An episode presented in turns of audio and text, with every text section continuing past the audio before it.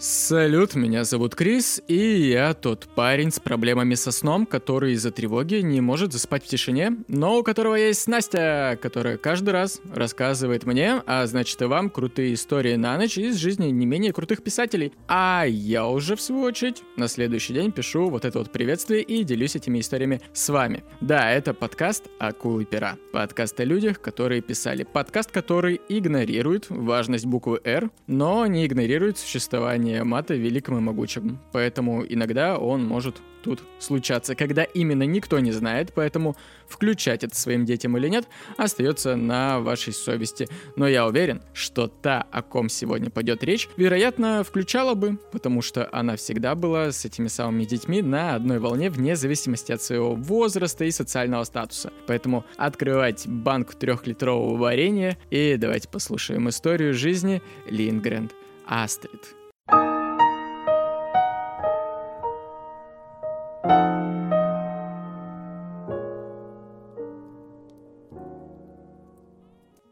Привет! Сегодня я расскажу тебе историю, которая будет прямо испытанием для моей дикции. Если ты все еще не привык, то для твоих ушей.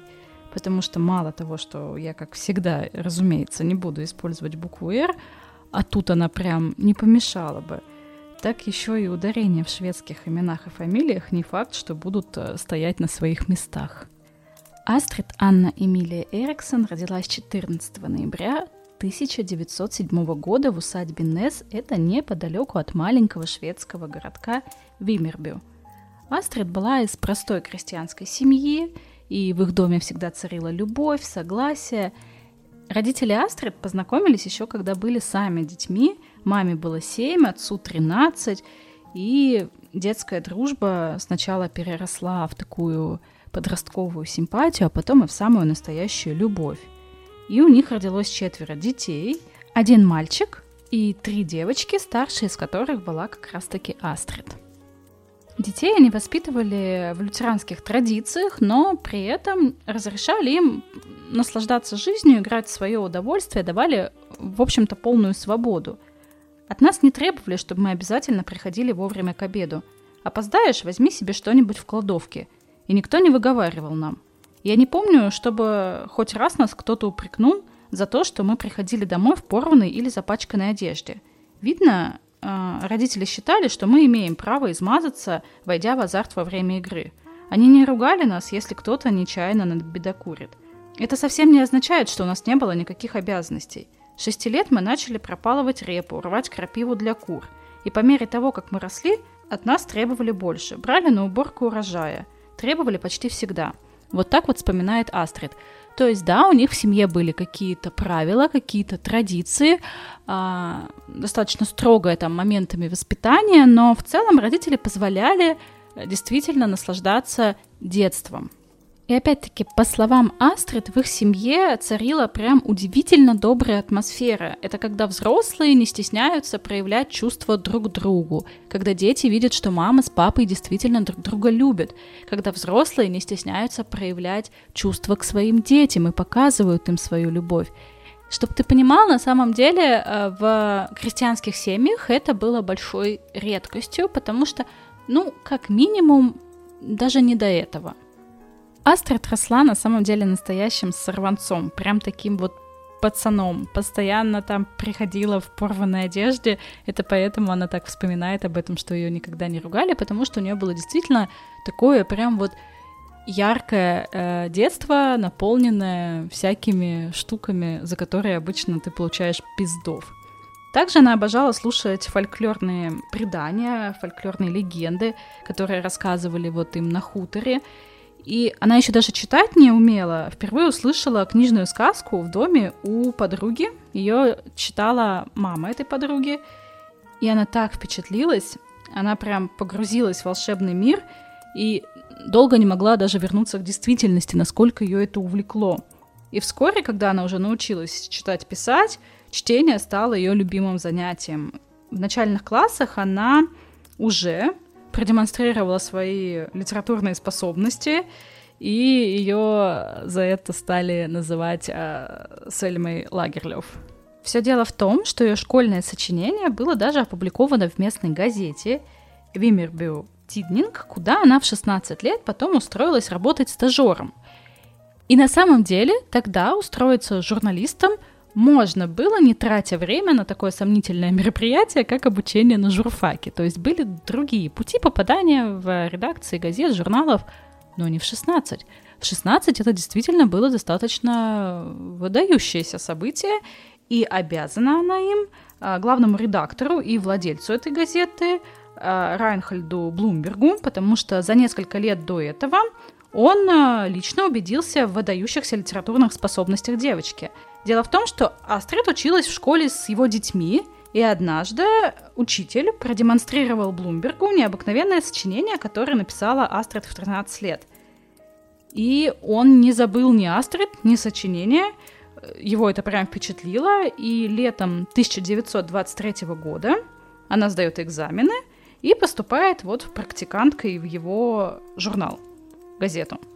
Месячная зарплата была 60 крон, и это была, в принципе, обычная зарплата для стажера. За эти деньги она что делала? Она писала некрологи, она писала заметки, рецензии, сидела на телефоне, э, вычитывала корректуру, бегала по поручениям, короче, делала абсолютно все, и когда ты пиздючка, я вообще даже представить не могу, насколько это круто. И вот она, значит, вся такая молодая, талантливая, свободная, сама карьеру строит, проникается эмансипированными женщинами.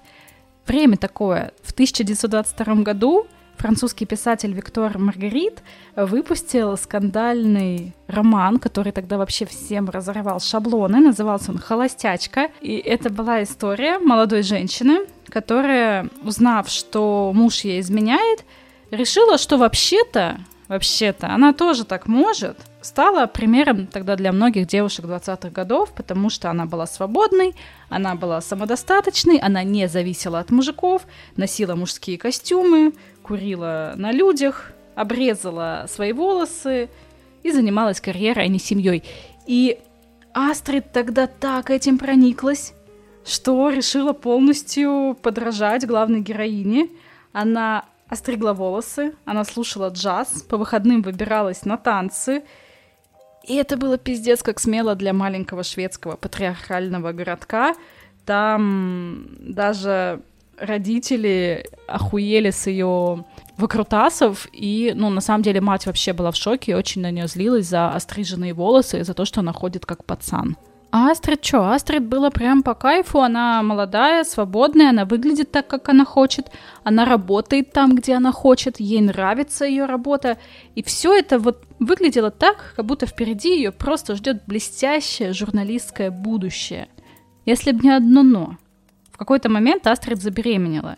Ей было 19, и отцом ее ребенка был не абы кто, не бывший одноклассник, не друг детства, не мальчик из церкви, не просто какой-то пацан, с которым она познакомилась на танцах. Нет, отцом ее ребенка был э, владелец и главный редактор э, газеты, в которой она работала. Ему было 50, он был женат второй раз, и у него было семеро детей.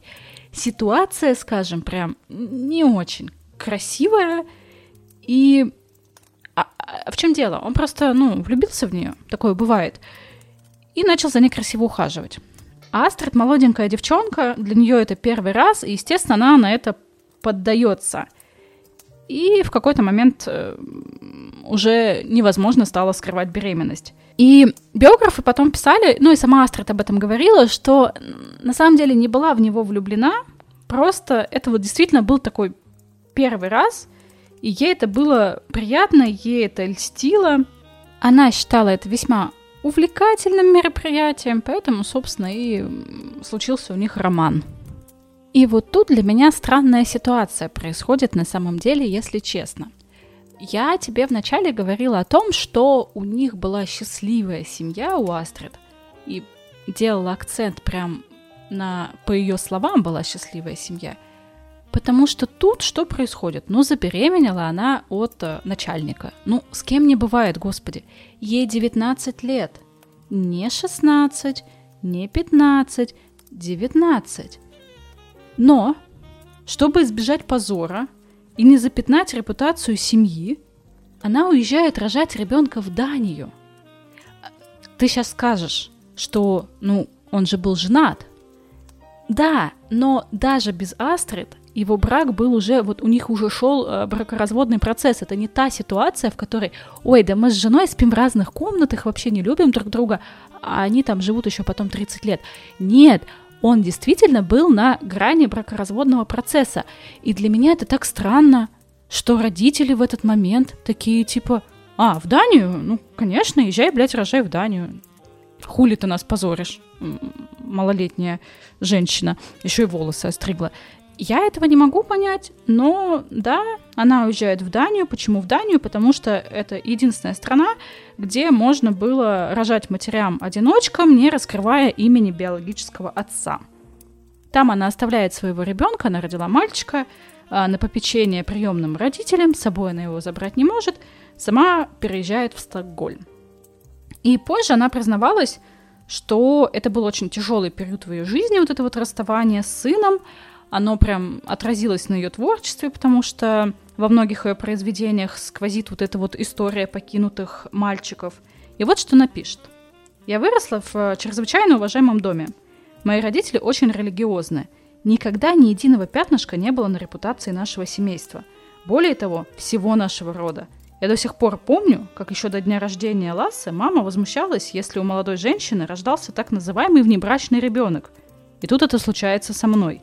Ну, как бы вот. И да, репутацию семьи она не запятнала. А, сына родила в приемную семью отдала, сама очень страдала. Уехала в Стокгольм, отучилась на курсах а, стенографии, на печатной машинке научилась печатать, бухгалтерскому учету, счетоводству, а, ведению деловой корреспонденции, в общем, прокачала свои скиллы. И все это она делала в жуткой депрессии, постоянно страдала, была несчастной, ей хотелось э, вернуться к сыну. Она, на самом деле, очень часто к нему ездила, у нее там весь паспорт просто был вот э, в печатях, сколько раз она приезжала в Данию. Чего бы не забрать, спросишь ты? Ну, она достаточно бедно жила, она жила в пансионе, у нее там была стальная кровать, одежду и еду ей присылали родители. И примерно раз там в полтора месяца приходила прям полная продуктовая корзина из маминых запасов. И она была очень благодарна, в письмах прям их благодарила, говорила, что благодаря этой корзине чувствует себя там практически как дома. В интервью Астрид э, признавалась, что в тот период она очень часто думала о самоубийстве, когда выходила гулять поздно вечером по воскресеньям в большой город, она чувствовала себя безумно одинокой, и мысли о ее сыне постоянно вытесняли из ее головы все остальные мысли. В 1929 году Астрид поступила на должность секретаря Королевского общества автомобилистов в Стокгольме. И через два года по сложившейся традиции вышла замуж за своего начальника Стура Лингрена. И я бы не сказала, что это был какой-то очень громкий роман. Нет, он просто как-то неожиданно ей через два года признался, что все это время очень любил ее и не сводил с нее глаз. А она такая, да, вроде нормальный мужик рассказала ему о своей семье, о себе, о том, что у нее ребенок в Дании. Он такой, все здорово, классно, я люблю тебя, люблю твоего ребенка, люблю всю твою семью, давай жениться. И они поженились, забрали ребенка, она ушла с работы, посвятила себя дому, родила от него дочь, и зажили они свою прекрасную домохозяйскую жизнь. Она читала своим детям перед сном сказки на ночь, которые сочиняла сама – идеальная шведская семья с рекламой фрикаделек из Икеи. И на самом деле вот в этом моменте у нее не было никаких амбиций стать писательницей. И самое свое главное произведение Астрид написала вообще практически случайно. Она придумала свою Пеппи благодаря дочери, потому что однажды Карен сильно заболела и много времени проводила в постели, болезнь была серьезная. И она такая, мам, а мам, а расскажи мне историю о девочке, которую звали Пеппи Длинный Чулок. И а, дочка сама придумала это имя, Астрид подхватила ее игру, начала придумывать какие-то странные необычные приключения, которые могли бы происходить с этой девочкой. И так вот все и получилось. В сорок четвертом году Астрид сломала ногу и такая, так, я лежу, делать мне нехрен, а давай-ка я запишу эту историю на бумагу. И Дело в том, что ей хотелось сделать подарок на десятый день рождения дочери, и когда ей исполнилось 10, Астрид подарила ей законченную рукопись. А, у меня, кстати, есть а, фотография этой рукописи, я могу тебе потом показать.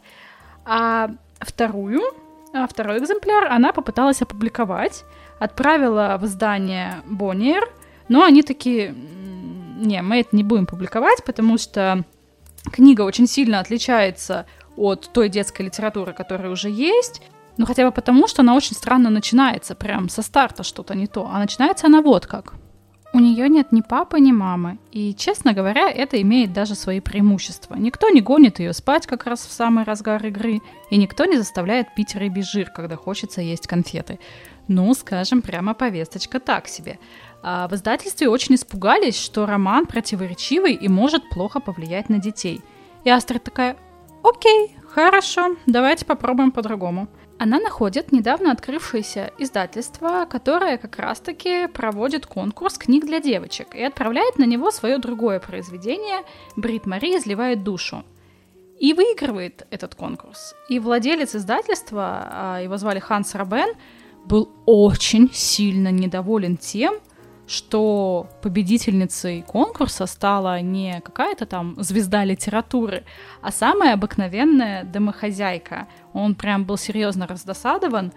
Но одна из редакторок, Эльза Олениус, э, сразу разглядела в Астрид э, талант, и Астрид дала Эльзе почитать э, роман о Пеппи, и он впечатлил женщину, она отправила Астрид свои редакторские правки, посоветовала снова его отправить на конкурс в их же издательство, и роман выиграл. И в ноябре 1945 года книга увидела свет и сразу стала популярной у читателей. Таким образом, Астрид стала успешной популярной писательницей уже достаточно в зрелом возрасте, ей было 38 лет, и она, видимо, подумала, а когда, как не сейчас? И пока я готовила для тебя эту историю, я постоянно думала о своей новой знакомой Даше. Я тебе, кажется, о ней еще не рассказывала. Она до недавнего времени была вполне себе такой успешный бизнес-вумен.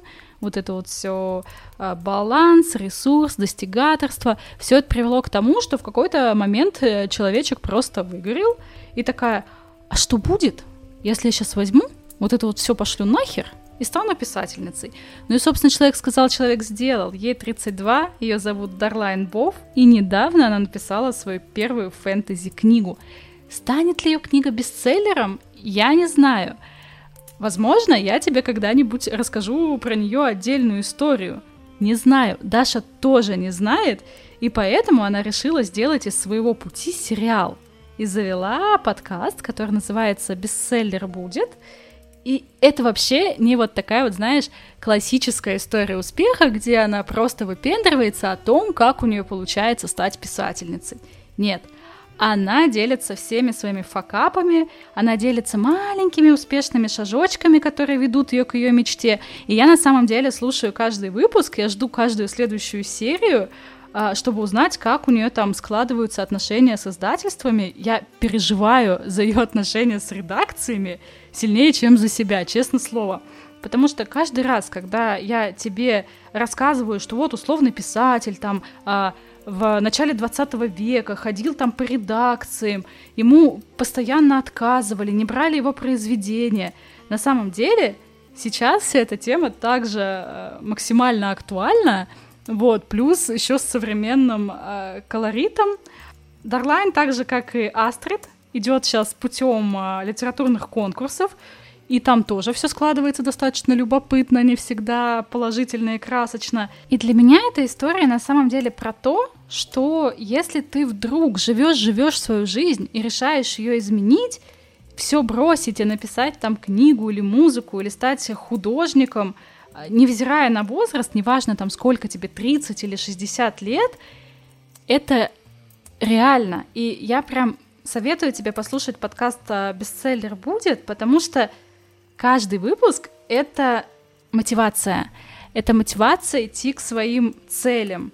Не сдаваться, даже когда все вообще идет по пизде. Для меня сейчас это, кстати, особо актуально, потому что я, я склонна к тому, что если у меня что-то в моменте не получается, я такая, ну, блин, значит, не мое. И я слушаю подкаст и думаю, блин, если человек вылез из такой жопы, то, возможно, и у меня все получится.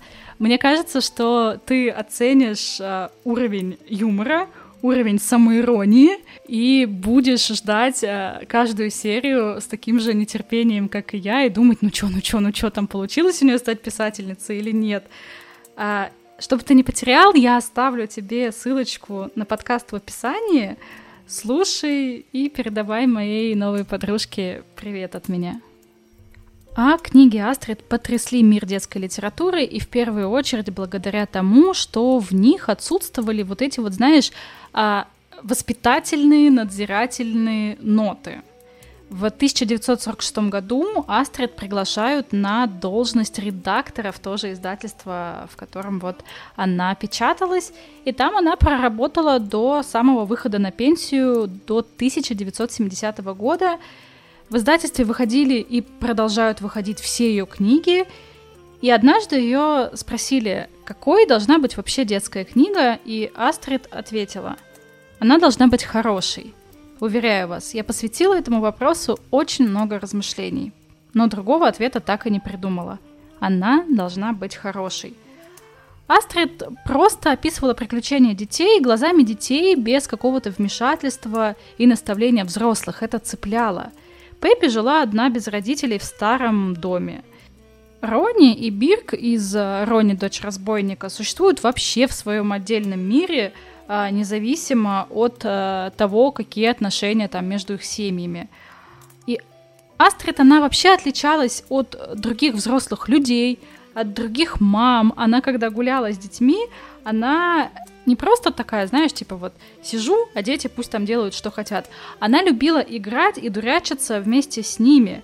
Ее сын вспоминал, что ей это даже больше нравилось, чем ему самому. Она пыталась быть с детьми на одной волне, и это всегда отражалось в ее творчестве. Всегда вот эта вот честность, она чувствуется, и не было вариантов, э, чтобы ее книги были не такими любимыми среди детей. Ей удавалось понимать детскую психологию во многом потому, что она в душе сама оставалась ребенком. А, она могла там легко, знаешь, запрыгнуть э, в проезжающий мимо трамвай и пиздануть ногой кондуктора. Во взрослом возрасте, я тебе напомню. Она 80 лет лазила по деревьям, потому что в законе Божьем – не было запрета старушкам лазить по деревьям. Вот таким человечком она была. И однажды, еще до начала своей писательской карьеры, Астрид опубликовала доклад, подписанный именем своего сына – в нем она очень иронично подметила, что все взрослые описывают себя послушными детьми, которые всегда хорошо учились, которые никогда не получали замечаний, любили там вкусную здоровую еду. И, ну, это, разумеется, какой-то просто бред. Многие из произведений Астрид были основаны на собственных воспоминаниях из детства, а ее герои тоже были прототипами кого-то из ее окружения, детского окружения, с кем она там играла, когда была маленькой, либо из окружения ее детей. И Астрид не боялась говорить с детьми на сложные темы. Например, одна из ее самых противоречивых книг — это «Братья львиное сердце», она вызвала ажиотаж у общественности, потому что затрагивала темы смерти. А с детьми говорить о смерти вроде как бы, ну, и зачем? Не слишком ли это в целом для детской литературы? Когда началась Вторая мировая война, Астрид решила ее задокументировать. О, сегодня началась война. Никто не хотел этому верить. Вчера после обеда мы сидели с Эльсой в Аса-парке, и дети играли и бегали вокруг нас – а мы от души ругали Гитлера и пришли к выводу, что войны наверняка не будет. И вот сегодня. Немцы бомбили утром многие польские города. Вторглись в Польшу с разных сторон. Я до последнего пыталась не делать запасов. Но сегодня купила немного какао, немного чая, немного мыла и кое-что еще. Ужасная тревога охватила всех и вся. Радио целый день периодически передает новости. Призваны многие военнообязанные – Запрещена езда на легковых машинах. Боже, помоги нашей бедной планете, пораженной безумием. Она вела дневники, в которых комментировала вырезки из газет с новостями о ходе войны и свою повседневную жизнь на фоне происходящего. С 1939 по 1945 год Лингрен написала 17 военных дневников, и они были опубликованы в 2015 году и привлекли к себе большое внимание общественности. Летом 1940 года с Астрид связался чувак, а, с которым она раньше работала. Его звали Гарри Седерман, и он предложил ей сверхсекретную работу в отделе цензуры шведской разведывательной службы. Там она вычитывала и анализировала письма из-за границы, а также разбирала военную почту.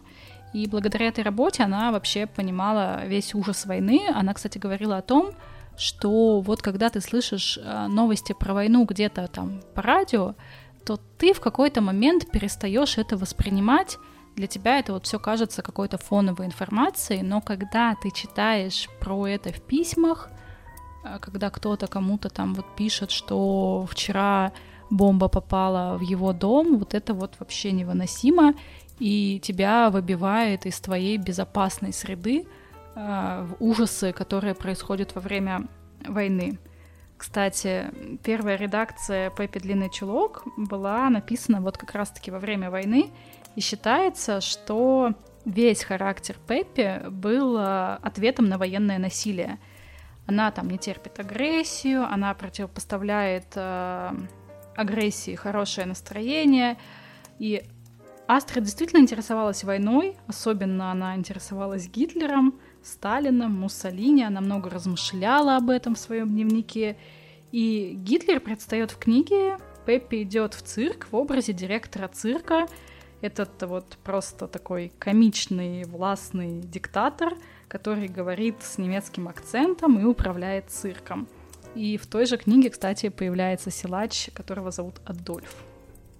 В 1952 году умирает муж Астрид, и она достаточно тяжело переживает его смерть, Хотя через некоторое там время э, призналась, что нет на свете такого мужчины, который мог бы польстить меня новым браком. Возможность быть одной — это просто невероятное счастье. Заниматься собой, иметь свое мнение, самостоятельно действовать, самой решать, самой устраивать свою жизнь, самой спать, самой думать — Короче, она, естественно, была после смерти супруга в депрессии, но в какой-то момент поняла, что быть одной тоже ничего. В середине 50-х Астрид представила миру первую часть трилогии «Мио, мой Мио». Это такая грустная сказочная повесть о мальчике, который остался без родительского тепла.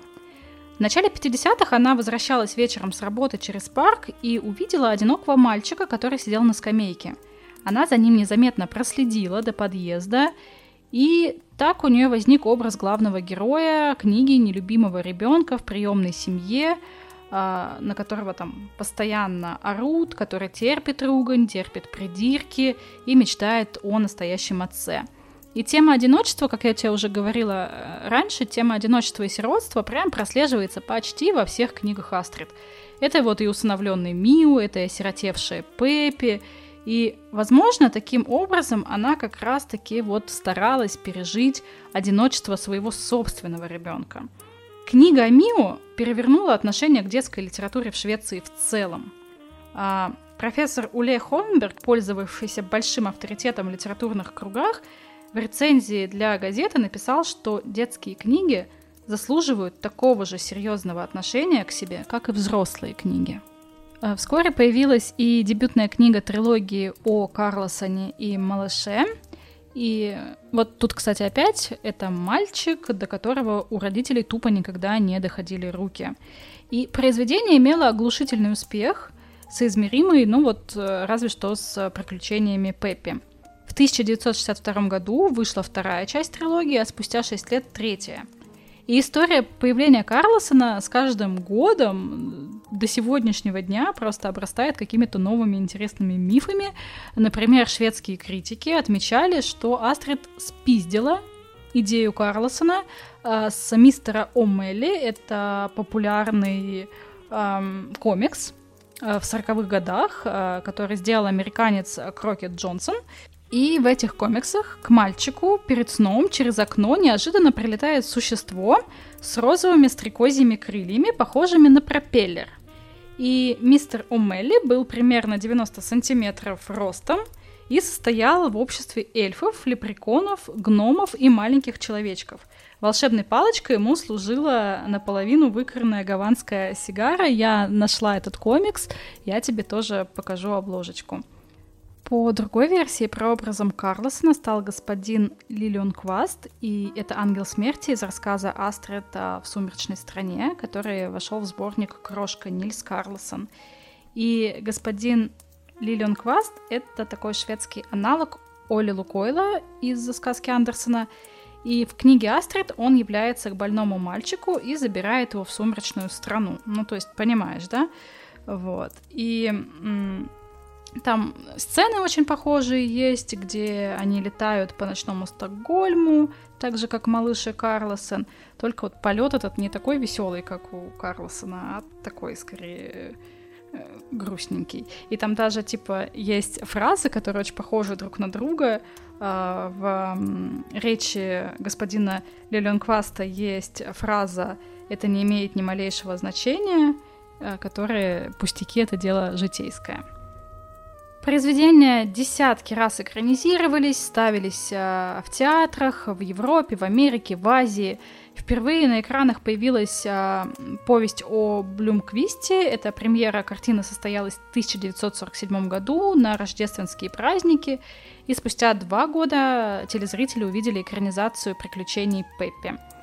Э, в СССР творчество Астрид было широко известно, любимо. В 1976 году дети Союза увидели на экранах фильм «Приключения Кали Сыщика», в 1978 году э, картину «Расмус Бродяга», и еще через 6 лет Пеппи Длинный Чулок э, и Карлосона. В СССР первооткрывателем э, Лингрен стала переводчица Лилиана Лунгина, и это является каноническим переводом на сегодняшний день. После нее переводили еще, но эти переводы не прижились. Астрид э, при жизни осыпали всевозможными наградами. В 1958 году ей вручили медаль Ганса Христиана Андерсона. Это такая Нобелевская премия буквально в детской литературе. А еще она занимала очень активную жизненную позицию. В 70-е годы она участвовала в общественных дебатах, она пыталась переубедить скинхедов, сказать, что они неправы. В 1976 году она заполняла декларацию свою о налогах и обнаружила, что ее налоги составляют 102% от доходов. И тогда она такая, стоп, э, что происходит? И сочинила свою знаменитую сказку. Это сатира.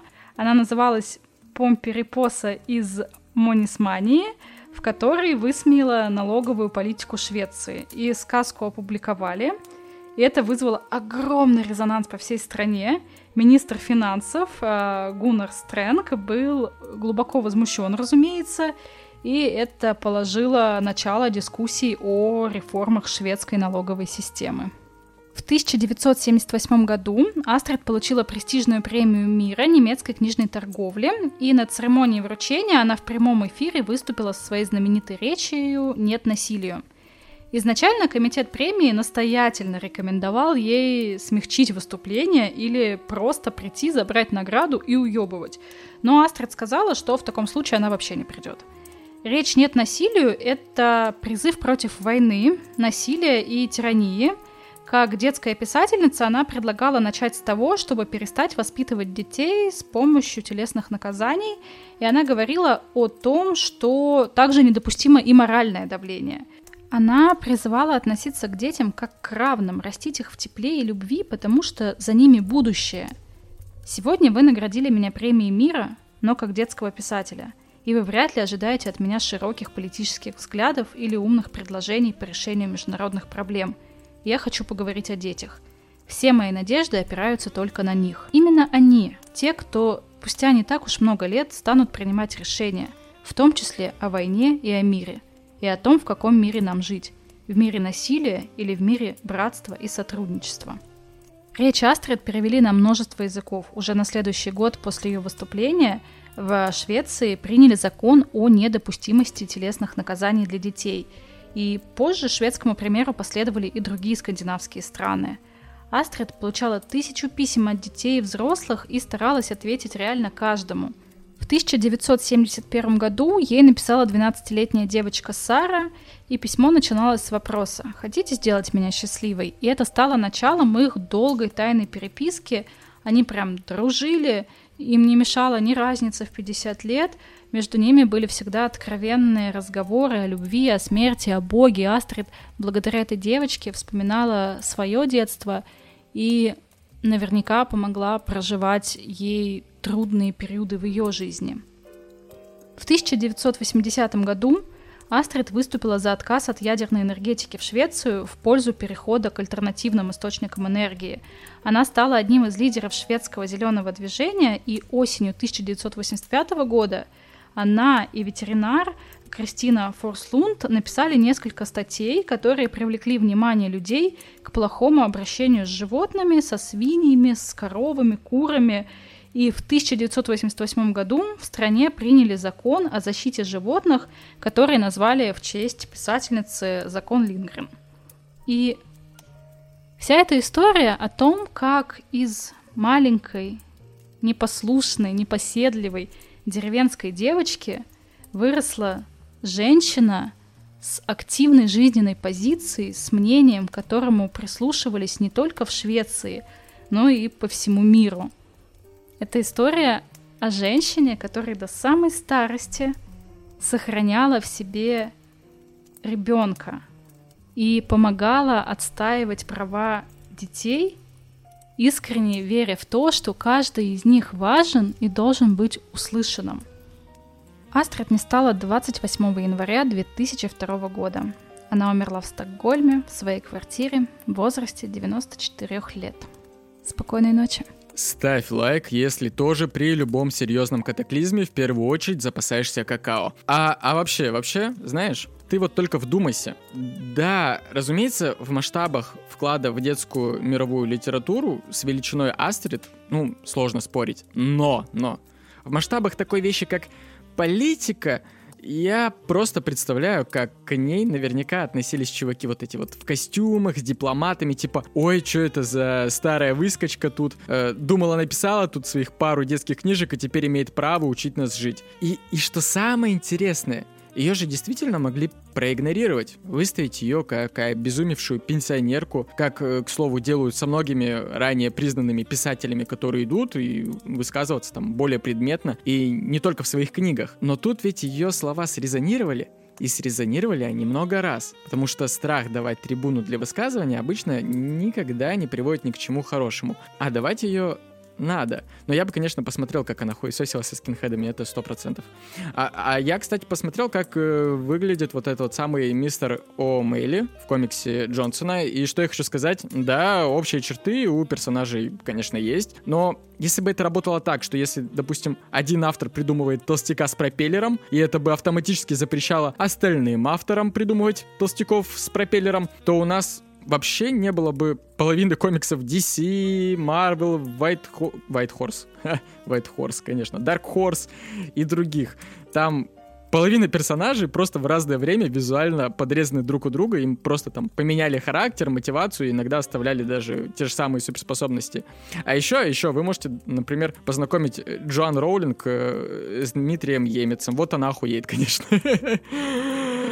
Ну, а все дополнительные материалы к выпуску, в том числе то, как выглядел тот самый вот этот мистер Амели, можно посмотреть в телеграм-канале «Продленка с Настей». Там Настя не только постит что-то, относящееся к выпуску, там также можно эти самые выпуски обсудить обсудить литературу в целом, пообщаться с Настей и с другими ребятками в чате, посоветовать что-то почитать или спросить совета, скинуть какой-нибудь свой любимый мем, ну или посмотреть, как Настя, допустим, вчера накрасилась в клуб, а попала в библиотеку. Никто не, не, не ожидал, и вот опять. В общем, телеграм-канал «Продленка с Настей» — это очень уютное сообщество тех, кто любит литературу во всех ее проявлениях. Забегай, вдруг тебе понравится.